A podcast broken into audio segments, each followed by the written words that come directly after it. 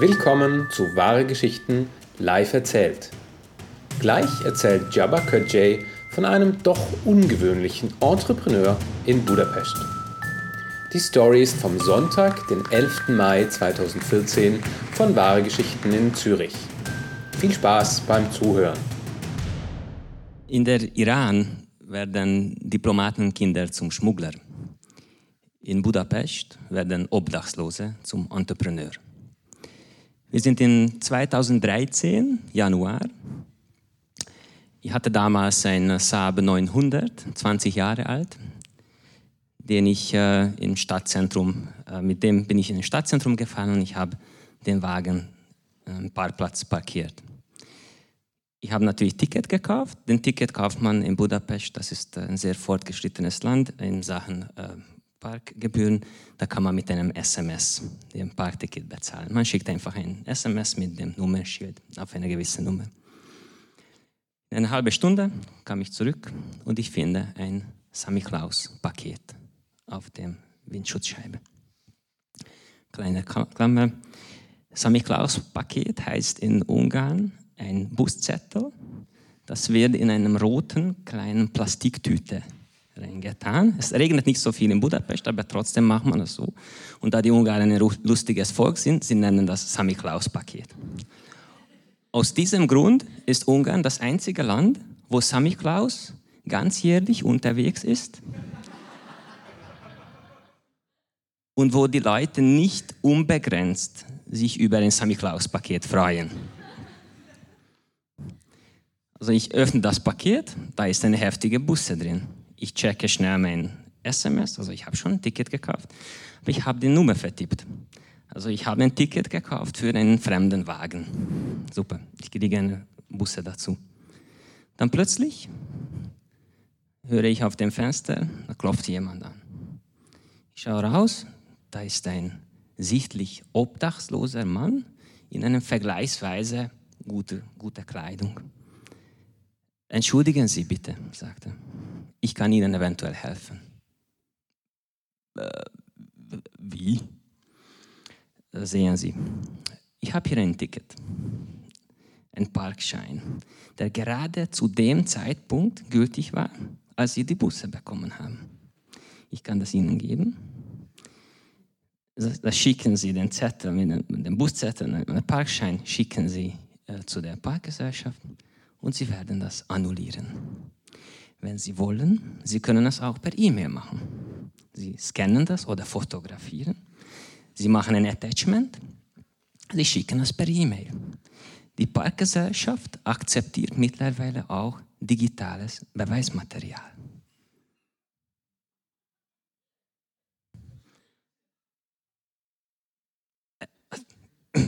Äh, ja, ähm, okay. Also er hat wie ein Geschäftsmann oder wie ein, ein Callcenter-Agent getönt, der die Prozesse kennt, der, der wirklich die Ins und Outs von dieser Geschichte weiß. Okay, ähm, und würden Sie diesen, äh, diese Parkschein mir verkaufen? Hm, sehen Sie. Ähm, normalerweise verkaufen wir das für 30 Prozent des Wertes der Busse mein Gott, das, das ist wirklich ein Enterprise, das ist eine Unternehmung. Also er sagt wir, das heißt, es gibt ein Team hinter ihm, oder? Normalerweise, das heißt, das machen sie nicht zum ersten Mal, da ist ein Prozess dahinter. Und 30 Prozent des Wertes der Busse, das ist wirklich Value for Money. Also so super Preis-Leistungs-Verhältnis und eine gut ausgeklügelte Preisstrategie. Also das ist eine Unternehmung, vielleicht ist es ein Startup, vielleicht ist es Venture Capital Finance, ich, ich weiß nicht. Also wir haben dann ein, ein Deal gemacht. Ich zahle ihm ähm, etwa 10 Franken, etwa, wie gesagt, äh, ein Drittel des äh, Preises. Ich hole mein Portemonnaie. Und im Portemonnaie habe ich nur den größten Noten, den wir momentan in Ungarn haben. Das ist ein 20.000er. Das hat etwa einen Wert von 100 Schweizer Franken. Also das Zehnfache von dem, was ich zahlen sollte. Aber der Entrepreneur wusste, wie weiter. Ich kann das große Geld für Sie schnell wechseln lassen in diesem Lebensmittelladen, das ist um die Ecke. Zu dieser Zeit war ich so, so verblüfft und irgendwie hypnotisiert, dass ich ihm einfach das Geld hingereicht habe. In den nächsten drei Minuten, äh, fünf Minuten, 10 Minuten, äh, 20 Minuten. Ich hatte genügend Zeit zu überlegen, was passiert ist. Ich habe ich habe ein Ticket gekauft für einen fremden Wagen. Für diese humanitäre Aktion habe ich eine heftige Busse gekriegt. Dann habe ich einen Deal gemacht, ein Schwarzgeschäft mit einem Obdachlosen. Und schlussendlich habe ich ihm noch 100 Franken gegeben. Wenn ich das alles addiere, ich hätte wahrscheinlich den Wagen für diese halbe Stunde in die Presidential Suite from Four Seasons in Abu Dhabi parkieren können. Nach etwa 20 Minuten, ich wusste, dass ich verloren habe. Der Typ kam nicht zurück. Ich habe meine, meine Sorge war nur, irgendwie da rauszukriechen mit dem Wagen, dass niemand merkt, was für ein Idiot ich war. Also ich habe hab den Wagen gestalten, gestartet und dann hat der Typ wieder angeklopft. Er war wirklich außer Atem.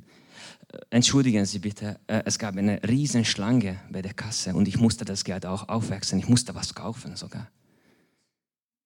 Ich war außer Atem, ich war emotionell auf dem Boden. Ich, ich, ich konnte nur noch flüstern. So. Ich, dachte, dass Sie nie mehr zurückkommen. Er war sichtlich beleidigt. Entschuldigen Sie, was meinen Sie? Das ist meine Arbeit. Das ist mein Geschäft. Ich lebe davon. Ich kann es mir nicht leisten, Kunden zu betrügen.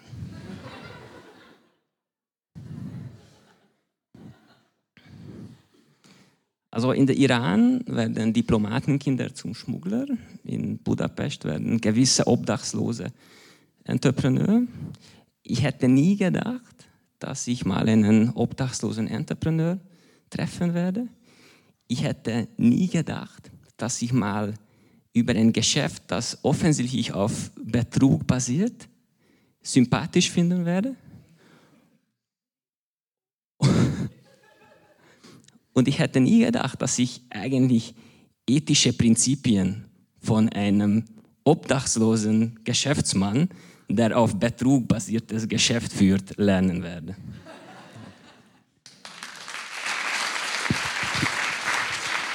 Jabba Kurt J. bei Wahre Geschichten in Zürich. Podcast hören ist klasse. Wenn du aber auch mal live zuhören möchtest, Wahre Geschichten live erzählt gibt es einmal im Monat, immer Sonntagabends nur drei Minuten von der Hartbrücke in Zürich. Alle Termine findest du unter wahre-geschichten.com. Erzählst du es weiter?